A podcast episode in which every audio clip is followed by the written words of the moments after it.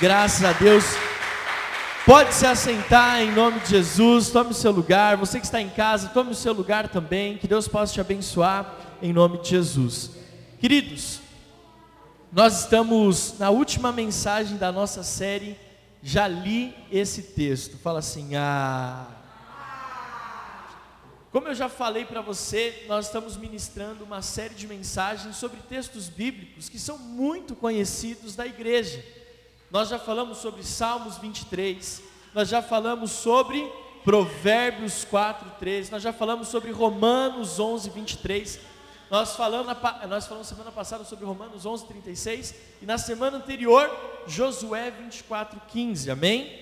Todos esses são textos que nós lemos, são textos que nós conhecemos, que fazem parte do nosso dia a dia e que talvez nós nunca tínhamos ouvido uma mensagem é, nessa direção que foi pregada nessas últimas mensagens. Então, eu quero convidar você que não ouviu as quatro mensagens anteriores a ouvir as quatro mensagens que nós já ministramos, porque eu fui poderosamente edificado, eu fui poderosamente transformado por essas mensagens. E hoje nós vamos encerrar a série falando de um texto que você conhece muito bem.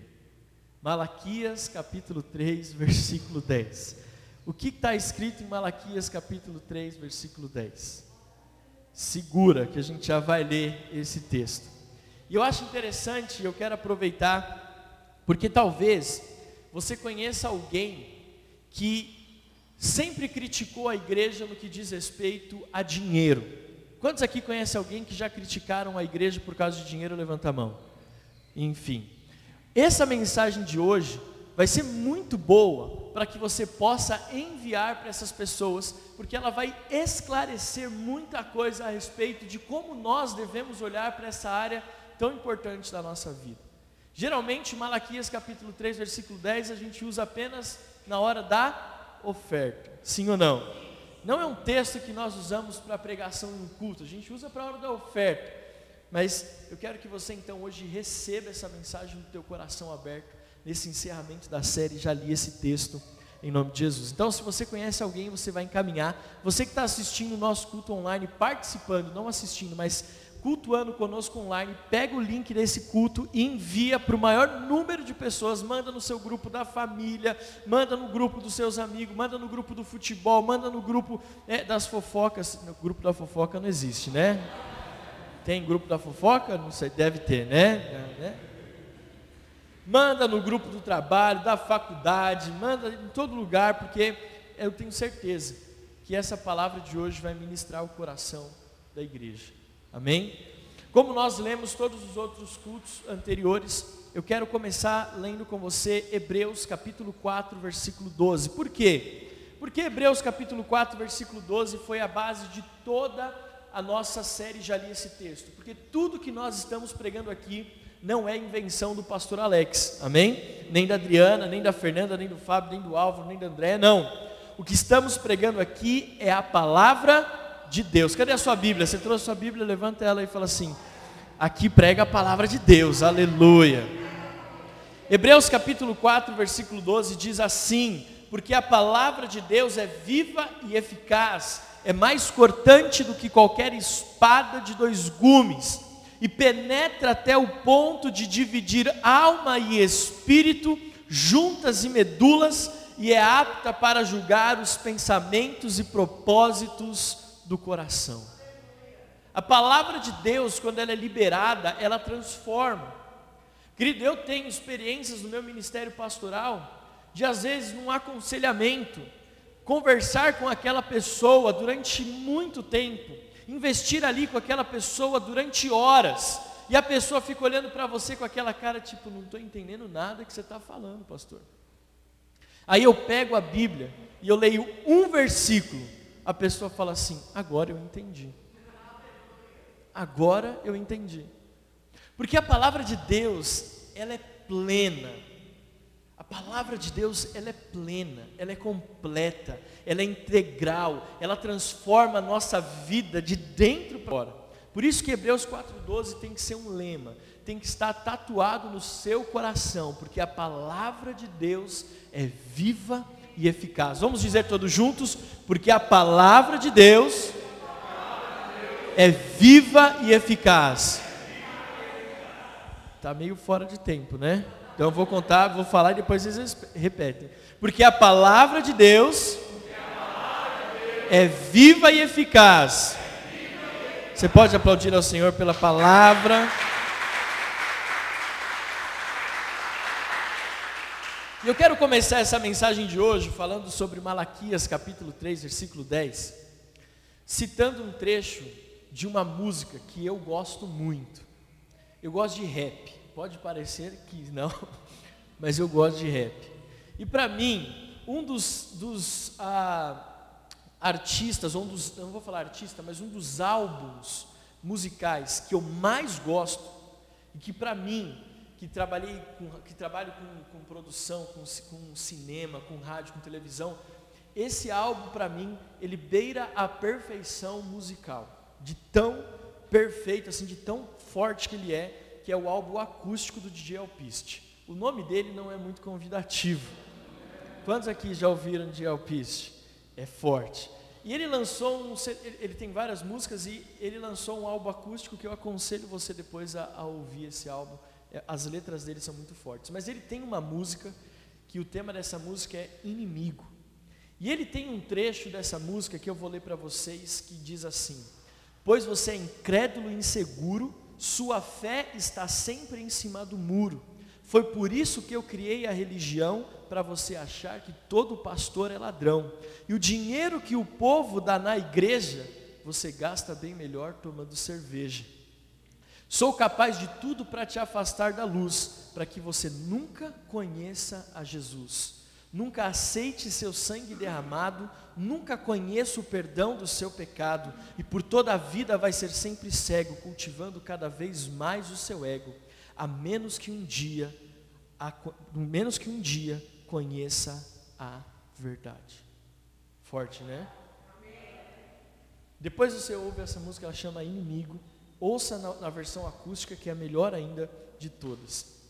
Desde que eu me conheço por gente, nós, o texto mais usado para ministrar nas igrejas sobre dízimos e ofertas é Malaquias capítulo 3, versículo 10. Trazei todos os dízimos à casa do tesouro. Nós vamos ler ele completo daqui a pouco. Quando eu me converti, inclusive, quando a minha família se converteu, nós fizemos parte de uma igreja por um período de aproximadamente um ano. E foi interessante, porque todo domingo, durante aquele período de um ano, o único texto que era lido na hora dos dízimos das ofertas era Malaquias 3,10.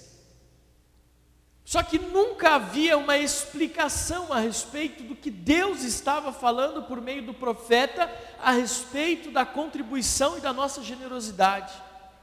Mas durante um ano subiam pastores, diferentes pastores, Abra sua Bíblia em Malaquias capítulo 3, versículo 10, ele lia: Trazei todos os dízimos à casa do tesouro, para que haja mantimento em minha casa. E continuava. E eu sempre pensei: Uau, mas o que, que isso significa? E quando a gente fala de dinheiro na igreja, é um tema muito delicado. E aqui eu quero fazer um adendo aos jovens que estão aqui, por favor, aos adolescentes. Essa mensagem eu vou pregar hoje exclusivamente para quem está começando a vida. Porque se existe um problema que eu vejo no Brasil, é que não se ensina sobre educação financeira para adolescentes, para pré-adolescentes e para jovens. E aí as pessoas vão crescendo vão amadurecendo com problemas na área financeira das mais variadas, porque nunca tiveram na escola uma aula básica de educação doméstica, de educação financeira doméstica. O menino aprende logaritmo, nunca mais vai usar logaritmo na vida a não ser o João. Mas não tem uma aula de economia doméstica. Se você ganha uma mesada de 50 reais, dá 5 de dízimo, você guarda 5 numa poupança, num cofrinho, para que você no final do ano tenha um dinheiro para comprar alguma coisa para você. Não tem isso na escola. E quando a gente vem para o campo da igreja, Muitas vezes, por não ensinar ou pelas igrejas talvez não terem essa preocupação, já que é uma questão cultural, Se eu não aprendo na escola, se eu não ensino na escola, dificilmente eu vou transpor isso para a igreja e ensinar para a igreja a importância de uma vida financeira saudável. E é por isso que nós temos tanto desafio de é, ministrar sobre dinheiro e sobre generosidade na igreja, porque é algo que choca e conflita com a nossa realidade. Por que, que às vezes é tão difícil é ministrar sobre esse assunto? Por que, que ele causa tanta dúvida na igreja? Por que, que ele causa tanta desconfiança? Para algumas pessoas, falar de dinheiro na igreja causa até repúdio. Lá vem o pastor. Lá vem o pastor. Vim na igreja para ouvir uma palavra de conforto. Lá vai o pastor falar de dinheiro. É porque eu posso pregar qualquer palavra aqui que te traga conforto, que te traga esperança mas é só o telefone tocar na segunda-feira de manhã com uma cobrança que você perde tudo a paz que você recebeu na igreja. Então nós precisamos ministrar sobre isso. E não importa o que a sociedade fala, não importa o que as pessoas pensem, não importa até o que a própria igreja, os próprios crentes pensam. Porque você sabia que, não aqui, não na nossa igreja, amém? Nem você que está em casa mas tem crente que acha um absurdo falar de dinheiro na igreja. Não, não pode esse assunto, esse o dinheiro que o povo dá na igreja eu gasto bem melhor, não talvez tomando cerveja, mas com qualquer outra coisa. Amém? Olha para quem está do seu lado e fala assim: não faz essa carinha não. Só que a pergunta que eu falo para você, lembrando que o tema é Malaquias 3,10, nós já vamos ler o texto. Mas a dúvida que está no meu coração é como nós não falamos sobre dinheiro e vida financeira na igreja, se nós somos filhos de um Deus que é dono do ouro e da prata. Já parou para pensar sobre isso? Nós somos filhos de um Deus que é dono do ouro e da prata, Ele é detentor de todo o poder, de toda a autoridade, de toda a riqueza. Eu acredito que no céu existam pedras preciosas que nós nem conhecemos e que nós nem temos acesso aqui na terra. Sim ou não? Você imagina que a rua de ouro lá do céu vai ser esse ouro aí, furrepa, 20, 18 quilates, 20 que morde? Não! Deve ser um negócio assim que a gente nunca teve dimensão da grandeza, do poderio. E se nós somos filhos desse Deus que é dono do ouro e da prata, nós precisamos tocar nesse assunto. E como esse texto, eu deixei ele para o final para ser bem provocativo, é um texto que você já ouviu e que talvez até te causou algum tipo de, de, oh, de agonia, eu quero falar sobre ele hoje, só de raiva. E falar em dinheiro dentro da igreja, generosidade, causa tanta polêmica, sabe por quê? Porque na verdade, isso evidencia algumas falhas que existem em nós. Falar de vida financeira, de dinheiro de generosidade, muitas vezes escancara alguns rombos, alguns buracos que existem dentro da vida e que a gente não gosta de falar sobre isso. Eu quero que você veja essa frase. Tem um pastor que nós gostamos muito, não só eu, mas a nossa igreja como um todo, que um dia eu quero fazer uma conferência de finanças com ele, que é o pastor Arão Xavier. E ele fala, ele tem uma frase que, ele, que, que eu vi ele postou na, nas redes sociais dele, que diz assim, vai aparecer aqui para vocês no telão. E para você que está em casa, vai aparecer aqui na tela também. O mal não está no dinheiro. Conseguiu aí, filho? O mal não está no dinheiro, mas na essência de algumas pessoas. Olha só o que, que, que, ele diz: o dinheiro na, nas mãos de alguém com boa essência é algo maravilhoso.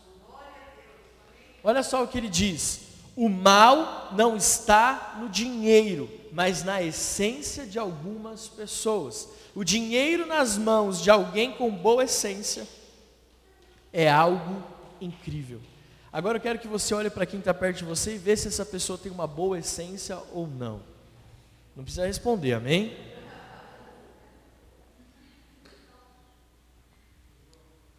Malaquias capítulo 3, versículo 10, como é um texto usado muito para falar sobre vida financeira e sobre generosidade, mas esse texto, na verdade, ele não fala apenas sobre dinheiro.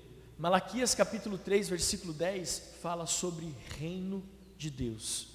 Malaquias capítulo 3, versículo 10 fala sobre obediência e fidelidade. E não tem como ler é, é, Malaquias 3,10 sem avançarmos para o Evangelho de Mateus, capítulo 6, versículos de 24 a 33. Porque assim, há quem pense que dízimo, e tem uma parcela dos crentes que pensa que dízimo é coisa do Antigo Testamento, acredita? E fala assim: não, esse negócio de dizimar, esse negócio de dar dinheiro na igreja, de, de dar 10% da minha renda, isso daí é coisa do Antigo Testamento. Como diz um pastor lá do Rio de Janeiro, ele fala assim: então, se dizimar é coisa do Antigo Testamento e o Antigo Testamento não serve mais, então nunca mais leia o livro de Salmos. Nunca mais leve a sua vida baseado nos conselhos de Provérbios, porque se o texto de Malaquias 3:10 não te serve porque é Antigo Testamento, então de Gênesis a Malaquias nada serve mais para a igreja. Então, quando nós olhamos para Malaquias capítulo 3, versículo 10, ele não é um texto que está obsoleto. Ele continua em Mateus capítulo 6, versículos de 24 a 33, porque é um Malaquias 3,10 fala sobre o princípio de obediência e de fidelidade. Eu quero convidar você a ficar de pé para você circular o sangue. E eu quero ler com você então Mateus capítulo 6, versículos de 24 em diante. Quando nós olhamos para essas palavras de Jesus, nós somos confrontados com as afirmações que ele vai fazer aqui. Sabe? Diz assim, Mateus capítulo 6, versículo 24.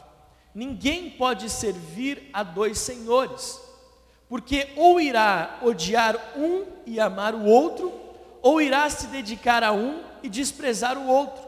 Você não pode servir a Deus e às riquezas. Por isso digo a vocês: não se preocupem com a sua vida quanto ao que irão comer ou beber, nem como, com o corpo quanto ao que irão vestir não é a vida mais do que o alimento e não é o corpo mais do que as roupas.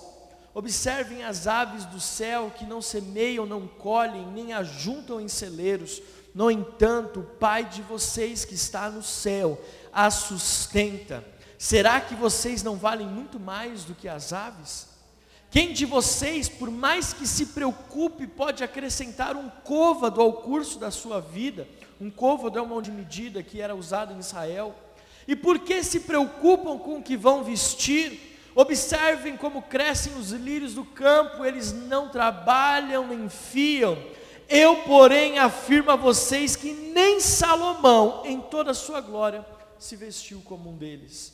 Ora, se Deus, se Deus veste assim a erva do campo, que hoje existe e amanhã é lançada no forno, não fará muito mais por vocês, homens de pequena fé? Eu acho isso muito forte, porque aqui quem está falando é Jesus. E Jesus está questionando a fé daqueles homens a respeito de fidelidade, obediência e de confiança em Deus. Vocês não têm fé de que eu posso prover para vocês aquilo que vocês precisam? E eu me perdi, qual que era o texto? É, fé 31. Porque não se preocupem dizendo que comeremos, que beberemos ou com que nos vestiremos, porque os gentios é que procuram todas essas coisas. O Pai de vocês que está no céu sabe que vocês precisam de todas elas. Mas busquem, e aqui eu acredito que é esse versículo 33 é um selo do Novo Testamento para aquilo que o profeta Malaquias falou no capítulo 3, no versículo é, 10 especificamente, mas é, no capítulo 3 de Malaquias. Mas busquem em primeiro lugar o reino de Deus e a sua justiça, e todas estas coisas lhe serão acrescentadas. Você pode aplaudir ao Senhor por esta palavra? Mas busquem em primeiro lugar o reino de Deus e a sua justiça, e todas estas coisas lhe serão acrescentadas. Pode se assentar em nome de Jesus.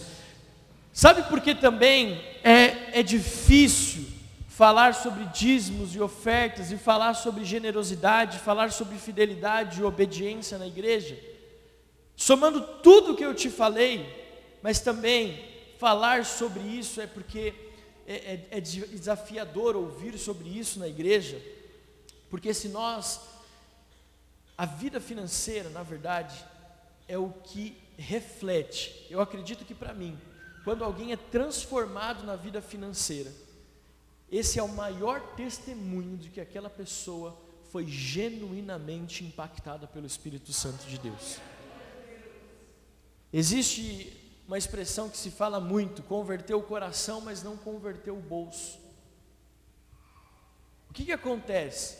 Quando você vê alguém que tem um coração generoso, voluntarioso, alguém que não tem problema com dízimos, alguém que não tem problema com ofertas, alguém que não tem problema com semeadura, quando eu vejo uma pessoa assim e que ela também dá sinais de transformação, eu vejo essa pessoa foi genuinamente transformada. Porque tem pessoas que até entregaram a vida para Jesus, mas não entregaram o bolso para Ele. E uma coisa que eu quero que você guarde no teu coração, nós vamos falar mais para frente. Eu reitero isso: ninguém ganha de Deus na arte de dar. Ninguém ganha de Deus na arte de dar. Então, quando nós olhamos aqui, Deus, Jesus está fazendo uma explanação sobre a consequência da fidelidade e da obediência. Jesus está dizendo o seguinte: olha, se você entender que em primeiro lugar você precisa buscar o reino de Deus e a justiça de Deus, o que é a justiça de Deus? É obediência, é fidelidade. Todas as coisas lhe serão acrescentadas. Falei semana passada aqui, quando nós falamos sobre Romanos 11, 36 quando você entrega tudo para Deus, Deus não tem dificuldade de entregar tudo que Ele tem para você. Então, fidelidade e obediência não restringe, por exemplo, só o Antigo Testamento, mas de Gênesis a Apocalipse você vai ver Deus falando sobre fidelidade e obediência, fidelidade e obediência. Nós somos confrontados todos os dias da nossa vida a respeito de fidelidade e obediência em todas as áreas da nossa vida, inclusive na vida financeira. Então, que você possa entender que quando nós falamos sobre generosidade, quando nós lemos Malaquias 3,10, não é sobre dinheiro, é sobre fidelidade e sobre obediência. Não é sobre o montante financeiro, mas é sobre o coração generoso. Porque Dizimar é obediência, eu estou sendo obediente àquilo que Deus me pediu. 10% da minha renda eu confio ao Senhor. Mas não é só isso. Se eu entendo que é fidelidade e obediência, eu não sou só dizimista, mas eu também sou ofertante. Eu tenho um coração generoso, se eu tenho capacidade de dar 100, eu dou 100, se eu tenho capacidade de dar 500, eu dou 500, se eu tenho capacidade de dar mil, eu dou mil, se eu tenho capacidade de dar 10 mil, eu dou 10 mil, se tem capacidade de doar 20 mil, eu dou 20 mil, e aí vai. Porque é a nossa fidelidade, a nossa obediência a Deus. Pastor, você está pegando muito pesado. Eu trouxe um amigo, tem um amigo meu assistindo o culto, mas eu quero que você entenda realmente que Malaquias 3,10 não é sobre finanças apenas, mas sobre provar o homem e sua fidelidade por meio de algo que tende a nos dominar. Malaquias 3,10 não é apenas sobre dinheiro, mas é sobre a minha vida e a sua vida, dando testemunho de que nós dominamos sobre aquilo que domina o homem. O texto que nós lemos em Mateus começa dizendo: Você não consegue servir a Deus e as riquezas. Ele compara o dinheiro como um Deus. E se a gente olha o nosso século hoje, qual é o Deus que domina o nosso século? Dinheiro é dinheiro. Então, quando nós falamos sobre Malaquias capítulo 3, versículo 10, nós estamos falando o seguinte: eu, como filho de Deus, domino sobre aquilo que domina a maioria das pessoas. O dinheiro não me domina, mas eu domino sobre o dinheiro. E eu tenho tanto domínio sobre ele que eu não sou escravo dele.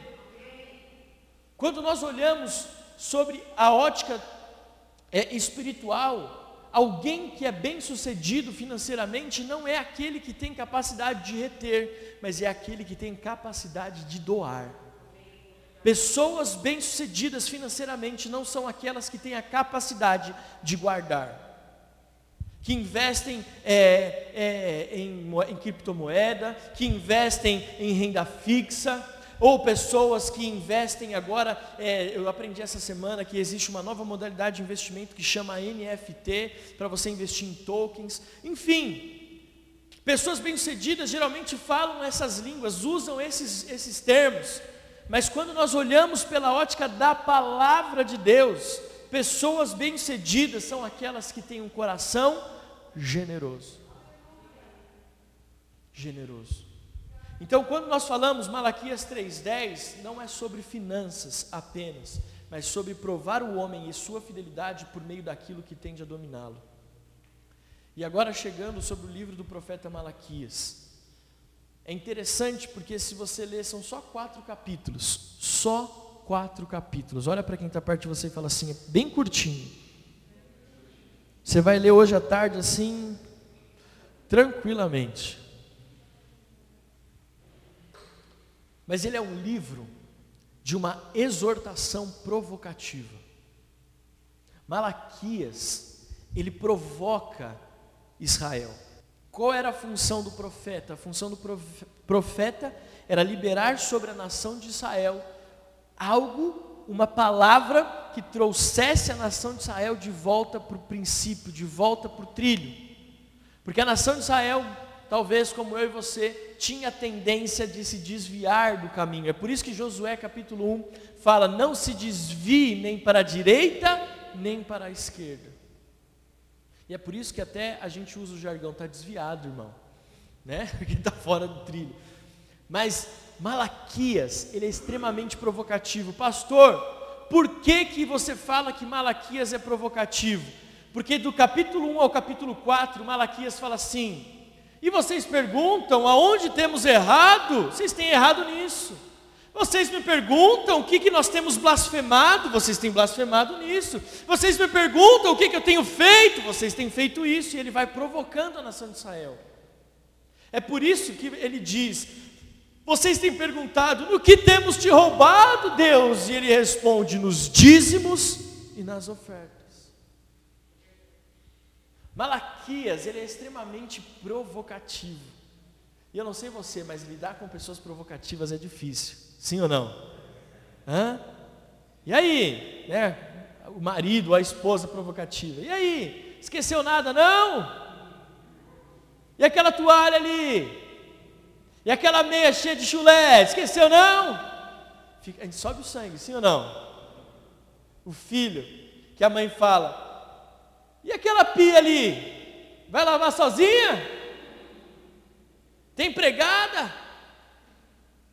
Lá em casa a gente usa existe uma, a gente tem uma empregada fictícia que o nome dela é Margarete. Então quando a Adriana quer me provocar, eu quero provocar a Adriana, a gente usa a Margarete. Eu falo, ué, Margarete não veio hoje? O que aconteceu?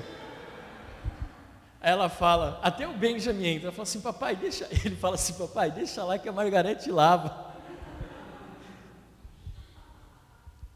Mas Malaquias é assim, ele é provocativo. Ele está trazendo uma exortação a uma nação que estava vivendo mais uma vez um declínio moral, político, um descaso dos sacerdotes. O contexto histórico de Malaquias era o seguinte: os sacerdotes que tinham a responsabilidade de pastorear e cuidar do povo, estavam levando o povo para o lugar errado, estavam pregando falsas doutrinas, estavam direcionando o povo a fazer o que não devia, eram conivente com um tipo de conduta imoral que a nação de Israel estava, é, estava vivendo. Sabe aquele pastor que finge que não vê? Não, não vou falar nada porque senão pode perder o irmão. Não, querido. Nós temos que falar com amor, com carinho. Mas nós não podemos deixar de falar. Então, quando nós olhamos aqui, Malaquias está falando tudo isso. Sabe? Por que vocês estão fazendo isso? E provocava, e perguntava, e provocava. Esse é o contexto do profeta Malaquias. É um erro achar por exemplo, tem gente que não lê o livro de, de Malaquias, sabia? Porque pensa, vai falar sobre dinheiro. Que tem gente que conhece, o único texto de Malaquias, 3, é, Malaquias que o povo conhece é 3,10, trazei todos os dízimos.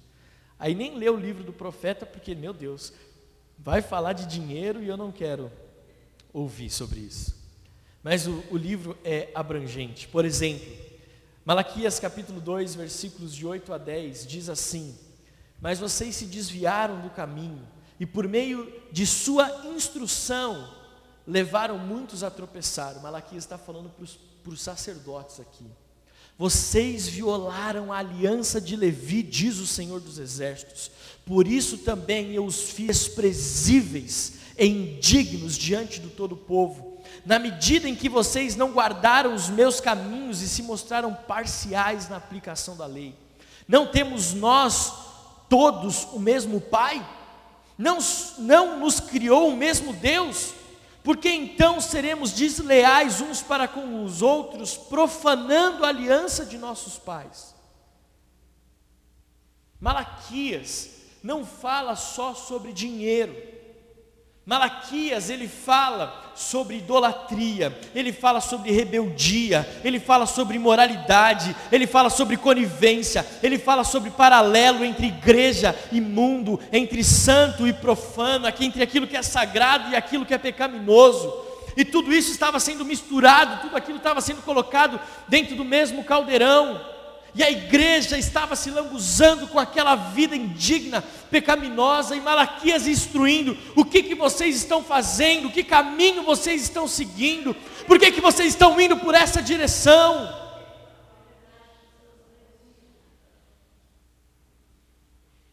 E quando nós caminhamos ao longo do livro, nos quatro capítulos, nós percebemos que quando ele fala sobre vida financeira, quando ele coloca a questão dos dízimos e ofertas, ele está pontuando algo em uma ordem cronológica. E é muito lindo quando você vê o texto e a narrativa completa. Porque uma das últimas coisas que Malaquias fala é sobre vida financeira. Sabe que eu entendi do Espírito Santo quando eu li isso? É que, inevitavelmente, se nós não consertarmos ou não andarmos em retidão, nós vamos começando a tropeçar em todas as áreas da nossa vida, mas sabe onde vai evidenciar? Na vida financeira. Quando nós começamos a tropeçar em imoralidade, em mentira, em torcer para o Corinthians, e quando a gente começa a tropeçar nessas coisas, é inevitável que exploda a bomba na nossa vida financeira. Olha para quem está do seu lado e fala assim: está prestando atenção? Os jovens estão prestando atenção porque vocês vão ser ricos, muito ricos. E vocês vão ter isso, essa visão. Eu percebo aqui essa verdade que se aplica nos dias de hoje. O declínio moral, espiritual e a parcialidade em relação aos princípios bíblicos divinos, inevitavelmente serão evidenciados na nossa vida financeira. De que forma? Pela miséria e pela ganância pela miséria e pela ganância. É inevitável que o declínio moral de uma sociedade seja evidenciado na pobreza, na miséria e na ganância do povo. E agora sim, nós vamos ler Malaquias capítulo 3 para nós encerrarmos a palavra de hoje. Malaquias capítulo 3, versículo 10 diz assim: Tragam todos os dízimos à casa do tesouro, para que haja mantimento na minha casa. Ponham-me à prova nisto, diz o Senhor dos Exércitos. Se eu não lhes abrir as janelas do céu e não derramar sobre vocês bênção sem medida. Vocês estão muito gelados hoje, né? Falar sobre isso deixa. Tem uns irmãos que estão tá até tremendo o braço aqui. Calma, gente, calma. Agora eu quero explicar para você o que, que esse versículo de fato quer dizer. Primeiro, ele diz assim: tragam todos os dízimos à casa do tesouro. Malaquias diz o seguinte: vocês têm que consertar todas as áreas da sua vida, mas para consertar financeiramente, mas um ajuste nessa área da sua vida, vocês precisam, em primeiro lugar, trazer. trazer. Quando, nós fala, quando Deus fala tragam, ele não está dizendo apenas a questão de levar, mas é responder ao chamado de Deus. Por que, que eu falei que é, Malaquias capítulo 3, 10 não é sobre dinheiro, mas é sobre obediência? Porque quando Deus fala tragam, quando eu levo, Deus não está preocupado com o valor, vou falar isso de novo, mas Ele vai olhar o meu e o seu coração de dizer: eles responderam ao chamado de Deus de trazer. É isso.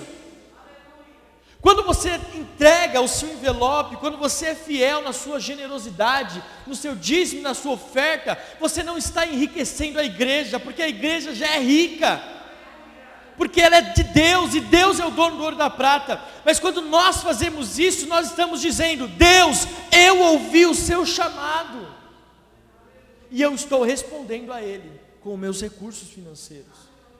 Trazer não é só levar, mas é responder ao chamado de Deus, é obediência, é fidelidade. E outro ponto aqui do trazer, é porque eu não posso levar qualquer coisa. Quinta-feira eu ministrei sobre isso e eu falei sobre isso na nossa quinta online. Se você assistiu, a Bia contou um testemunho maravilhoso. Vamos aplaudir ao Senhor pela vida da Bia. Está lá nas nossas nosso está lá no nosso renovada Flix, você pode acessar lá. A quinta online. Mas é interessante. Eu falei sobre isso. Quando somos convidados para almoçar na casa de alguém ou jantar na casa de alguém, e aquela pessoa fala assim: Fernanda, você faz aquele bolo que você faz muito bem? Eu tenho certeza que a Fernanda, ela não vai só levar o bolo até onde foi combinado aquela refeição, mas ela vai levar o melhor bolo que ela pode fazer. Quando Malaquias fala, tragam, quando Deus está falando por meio do profeta, tragam, Ele não está só falando, traz alguma coisa, traga o que você tem de melhor. Pastor, por que, que você está falando isso? Porque o grande desafio da nação de Israel nesse tempo, sabe qual que era? Não é que o pessoal não estava levando, é que eles estavam levando animais defeituosos, cegos, paralíticos, animais que não serviam para o rebanho, eram esses animais que não serviam para o rebanho, que eram levados para o altar do sacrifício como oferta agradável ao Senhor.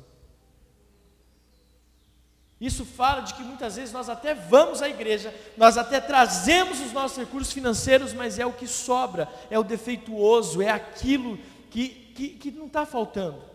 É por isso que Jesus, quando ele olha para aquela mulher, e eu falo muito sobre esse texto, quando ela entrega aquelas duas moedas no gasofilácio, Jesus diz para os discípulos: Essa mulher deu a melhor oferta de hoje, porque enquanto os outros davam do que sobrava, oferta defeituosa, ela deu tudo o que ela tinha. Segundo, ele não fala só sobre trazer, e quando ele pede, nós obedecemos, ele fala: tragam todos os dízimos. E aqui nós vamos aprender o que é dízimo. Dízimo é 10% da sua renda. 10% daquilo que Deus tem te dado a graça por meio do seu trabalho, por meio do seu esforço de conquistar, isso é o que Deus pede. Para que nós possamos mostrar para Ele que nós não somos dominados por aquilo que domina o mundo, que é o dinheiro. Então, quando você tem a facilidade de entregar 10%, você está dizendo: Eu tenho obediência, eu sou obediente, eu sou fiel. Aquilo que domina o mundo não me domina. Então, não é só trazer, não é só trazer, levar da melhor qualidade, mas é levar os nossos dízimos. E sabe o que é interessante? Porque se eu tenho dízimo para entregar, significa que eu estou produzindo alguma coisa. Olha como isso é profundo. Deus está dizendo: olha, se você está dizimando, é porque você está produzindo. A tristeza de não entregar nada, na verdade, é uma resposta a alguém que não está produzindo nada. Dízimo não é para enriquecer igreja ou enriquecer pastor. Dízimo é um testemunho de que Deus está operando na sua vida e dando a mim e a você condições de produzir alguma coisa. Então, quando você dizima, dizime com alegria, porque você está dizendo: Deus, eu produzi algo, Deus, eu tenho um testemunho para contar de que o Senhor está fazendo algo na minha vida. Eu gosto de pensar que dízimo é a resposta do milagre de Deus para nós. É o milagre da resposta de Deus. Terceiro, ele diz: trazer, tragam todos os dízimos. Pode deixar o texto na tela, por favor. Malaquias 3,10. Ele diz: tragam todos os dízimos aonde? A casa do tesouro. Quando você quer investir seu dinheiro, você não pega e vai no açougue e chega para o açougueiro e fala: Eu quero investir aí uns uns 500 reais esse mês em ações. Você consegue investir para mim, açougueiro? É assim que funciona? O açougueiro você vai para comprar carne. Quando você, se você pega o seu carro e vai até a farmácia e fala para o farmacêutico, oh, eu quero investir mil reais em bitcoins. Você consegue? Porque na farmácia é lugar de remédio. Quando você fala sobre vida financeira, você tem que entender que tem um lugar certo. O lugar certo para carne é no açougue, o lugar certo para remédio é na farmácia, e o lugar certo para seus investimentos é a casa do tesouro. Não existe nenhum investimento hoje com a rentabilidade espiritual ou a rentabilidade que a casa do tesouro proporciona. Nenhum investimento te dá 30, 60, 100 por um. Você pode procurar, querido, qualquer investimento que fuja da casa. Eu nem vou colocar um porcentagem para não, não errar, mas recentemente eu vou usar isso como exemplo para ficar mais fácil. Recentemente foi preso aquele cara lá, o faraó. quem viu essa reportagem? O cara dos bitcoins. Porque ele prometia rendimentos na casa do quanto? Vocês lembram de quanto falava? De 10 a 15%. Não existe isso. Quando você olha para o investimento financeiramente ali, falando, e que te dá um retorno nessa casa, foge que é cilada. É cilada. Porque não funciona assim. No mundo, no mercado financeiro, não funciona assim. Agora, quando você olha para a Bíblia, Deus está dizendo 30, 60 e 100 por um. Ele está dizendo assim: coloca o seu capital na casa do tesouro e eu posso te devolver o dobro daquilo que você já tem. Pastor, que viagem é essa? É só olhar Jó. 42 de Jó diz: E no final da sua vida, Deus restituiu Jó o dobro de tudo o que ele tinha antes. Olha para quem está do seu lado falando, continua com uma carinha. A casa do tesouro fala onde eu levo, devo levar o meu testemunho financeiro. Pastor, então eu tenho que dar todo o meu dinheiro na igreja? Óbvio que eu não estou falando isso. Eu estou falando do seu dízimo e eu estou falando da sua oferta. Agora, se você tem dinheiro, invista, invista sim. Não deixe o dinheiro na poupança, não. Invista. Existem várias formas de você investir seu dinheiro hoje no mercado financeiro. Se você não tem facilidade, procura alguém para te ensinar, para te mostrar os nossos jovens.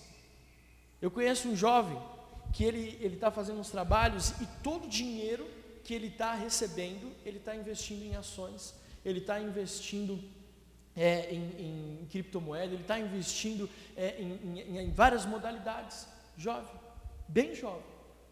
Esse menino, com, com essa mentalidade, se ele continuar assim, de investir, quando ele tiver a minha idade, ele vai ter um patrimônio que talvez eu vou demorar um pouquinho mais de tempo para conquistar, porque ele começou desde cedo. Amém? Amém? Amém? Vocês vão, vão, vão, ouvir essa palavra, amém? Mas vamos, vamos continuar aqui, porque eu já estou encerrando.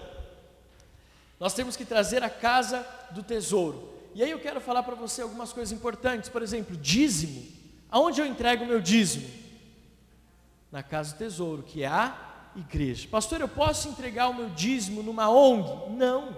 Porque o lugar que Deus te plantou, ali é a sua casa do tesouro, a sua igreja local. Ah, pastor, mas tem uma igreja que é tão simplesinha, eu posso entregar meu dízimo ali? Não, porque ali não é a sua casa. Está aqui comigo? Essa é uma dúvida que muitas pessoas têm. Ele fala casa do tesouro, ele está falando do seu lugar espiritual, da sua casa espiritual. Então, quando você fala de dízimo, você está falando de ser fiel no lugar que Deus te plantou. Então, dízimo, aonde nós entregamos? Na nossa igreja local, que no nosso caso é a Igreja Metodista Novara Serra da Cantareira. Agora, pastor, e se eu quiser é, abençoar outros lugares, outras pessoas? Aí você pensa em semeadura. Dízimo, a casa do tesouro. Semeadura, oferta, você pode fazer em vários lugares. Primeiro, por exemplo, você pode fazer na casa do Senhor. Você pode semear na sua igreja local, você pode semear numa igreja que porventura um dia você foi convidado para participar de um culto. Vai lá, faça uma oferta. Segunda-feira agora nós tivemos aqui na, em Mariporã, eu tive no conselho de pastores é, na reunião. Eu cheguei um pouco atrasado já tinha passado o momento de oferta. E no final do culto eu cheguei para o pastor e falei, pastor, eu não consegui pegar o momento de oferta do culto, mas eu não queria sair daqui da sua igreja sem liberar uma oferta sobre essa casa. E ele falou: Não, não, não. Falei, você tem máquina? Tenho. Ele trouxe a máquina e eu fiz ali a minha oferta, porque eu entendo o poder da semeadura. Segundo lugar que você pode entregar a sua oferta na vida de outras pessoas, na vida de outras pessoas.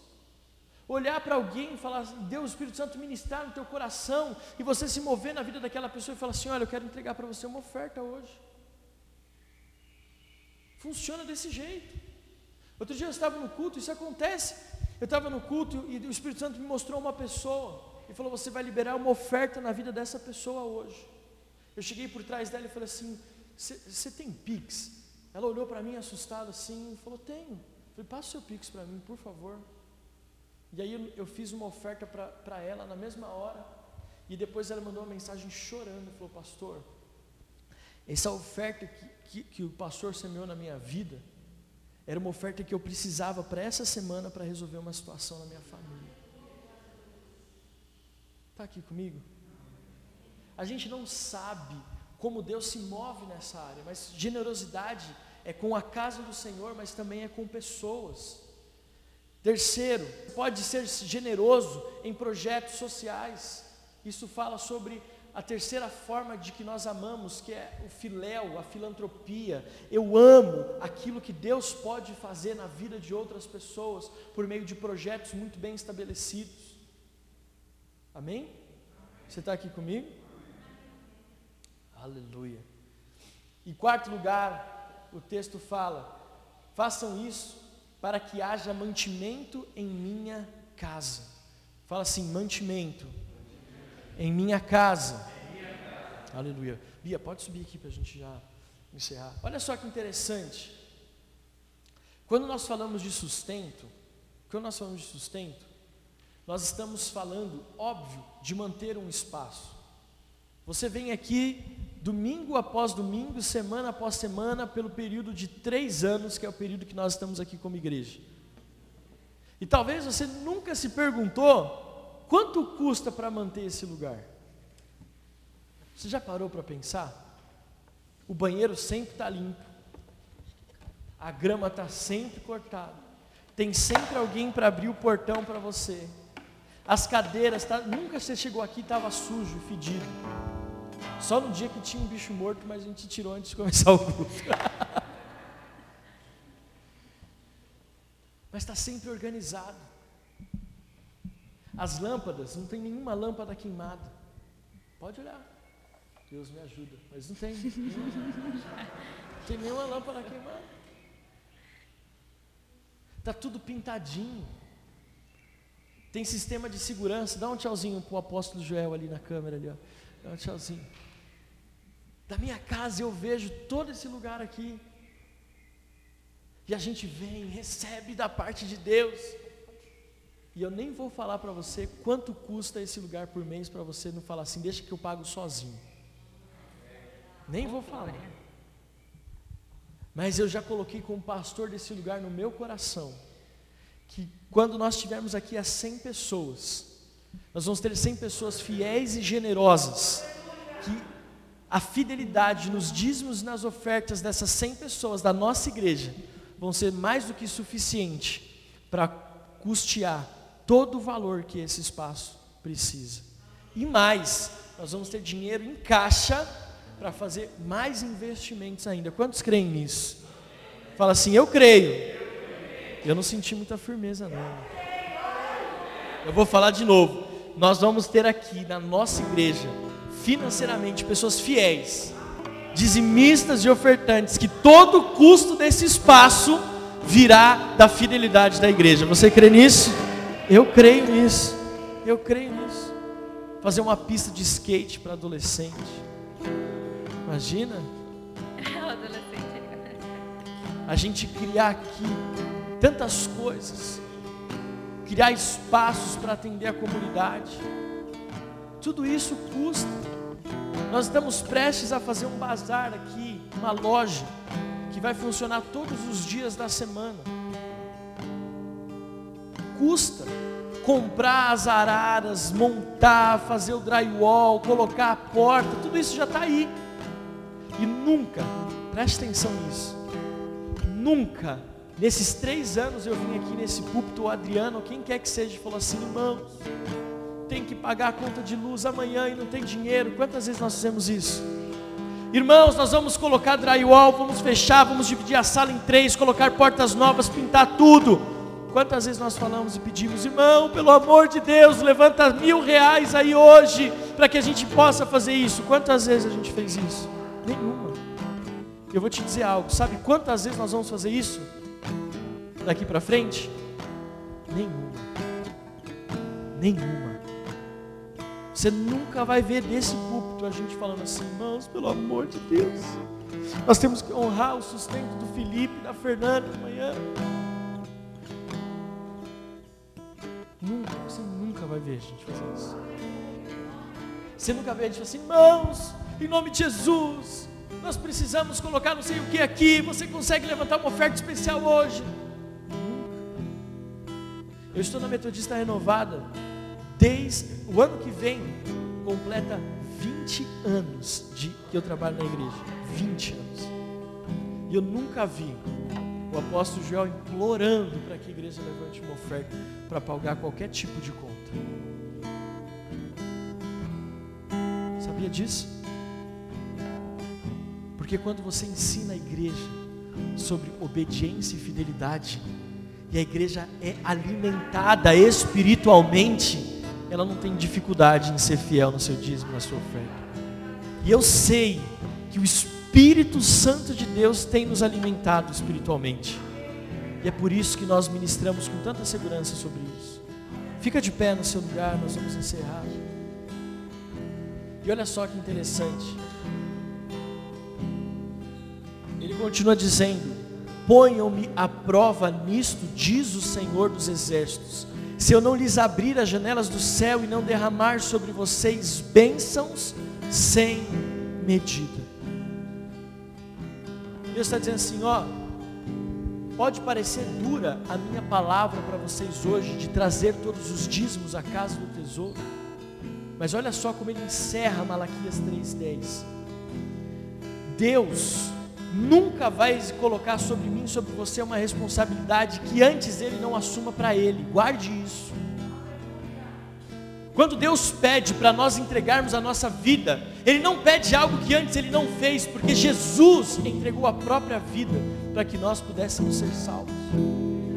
Então, Malaquias 3,10, ao contrário do que o diabo quer fazer com que a gente enxergue esse texto, ele não fala e ele não termina Deus pedindo para que eu e você façamos algo, mas ele termina Deus dizendo: Porque eu farei algo por vocês. Se vocês forem obedientes e fiéis, eu abrirei as janelas dos céus e derramarei sobre vocês bênção sem medida. É tanta bênção que você não vai conseguir contar. E mais para frente, no versículo 12, Malaquias diz assim: Todas as nações dirão que vocês são felizes, porque vocês serão uma terra de delícias, diz o Senhor dos Exércitos. Vocês são uma terra de delícias, diz o Senhor dos Exércitos. Encerramos hoje essa série de textos tão conhecidos, uma perspectiva espiritual diferente hoje. Falando de um texto que a igreja por muitas vezes ouviu, leu, mas nunca entendeu o que Deus estava querendo dizer.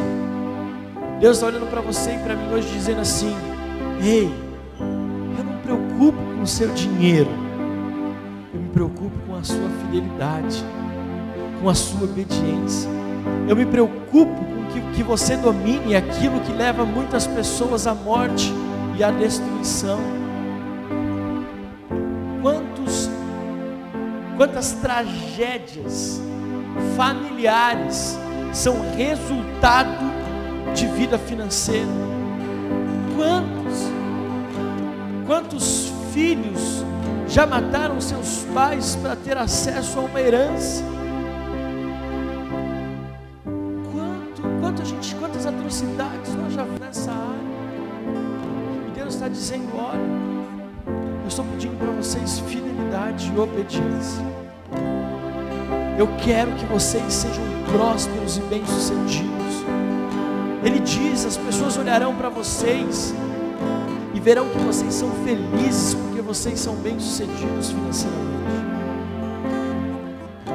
Deus é um Deus que supre todas as nossas necessidades. Todas, todas, todas, todas, todas, todas. Se você tem uma necessidade, Deus vai te. Nós contamos esse testemunho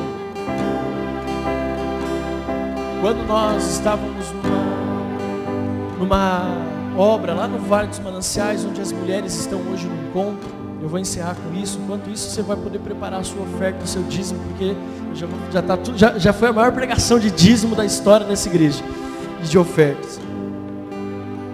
O apóstolo Joel, ele estava lá no vale e nós estávamos asfaltando o vale. Antes era tudo de terra, chovia como estava no tempo de hoje, era um barro, era uma lama, era, enfim, era um caos.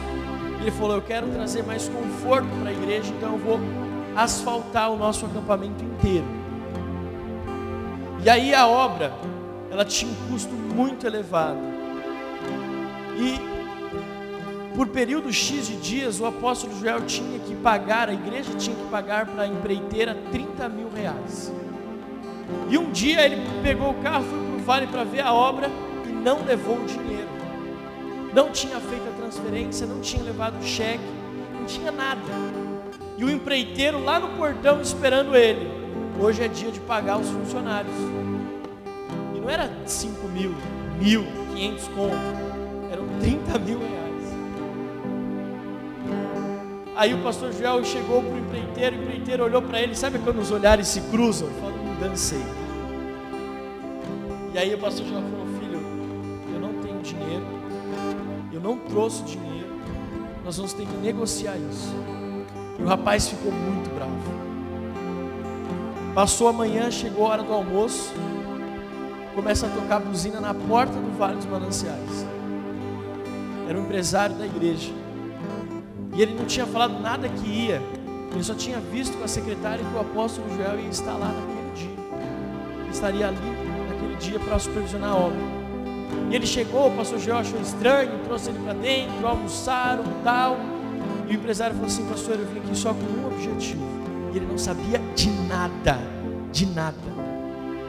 Esse cara foi no carro dele, abriu a porta e tirou um envelope. Falou, pastor, eu vim aqui para trazer uma oferta para a igreja. Uma oferta. Deu um abraço no apóstolo e voltou. E quem já foi para o vale sabe que não é uma viagem de 15 minutos. São 7 quilômetros de estrada de terra. Pastor Joel, quando aquele empresário foi embora, abriu o envelope, olhou dentro e fechou o envelope. Falou, não é possível. Abriu o envelope, fechou o envelope. Ele contando é mais divertido. Aí ele chamou uma outra pessoa para não fazer sozinho e contou o dinheiro. Era em dinheiro.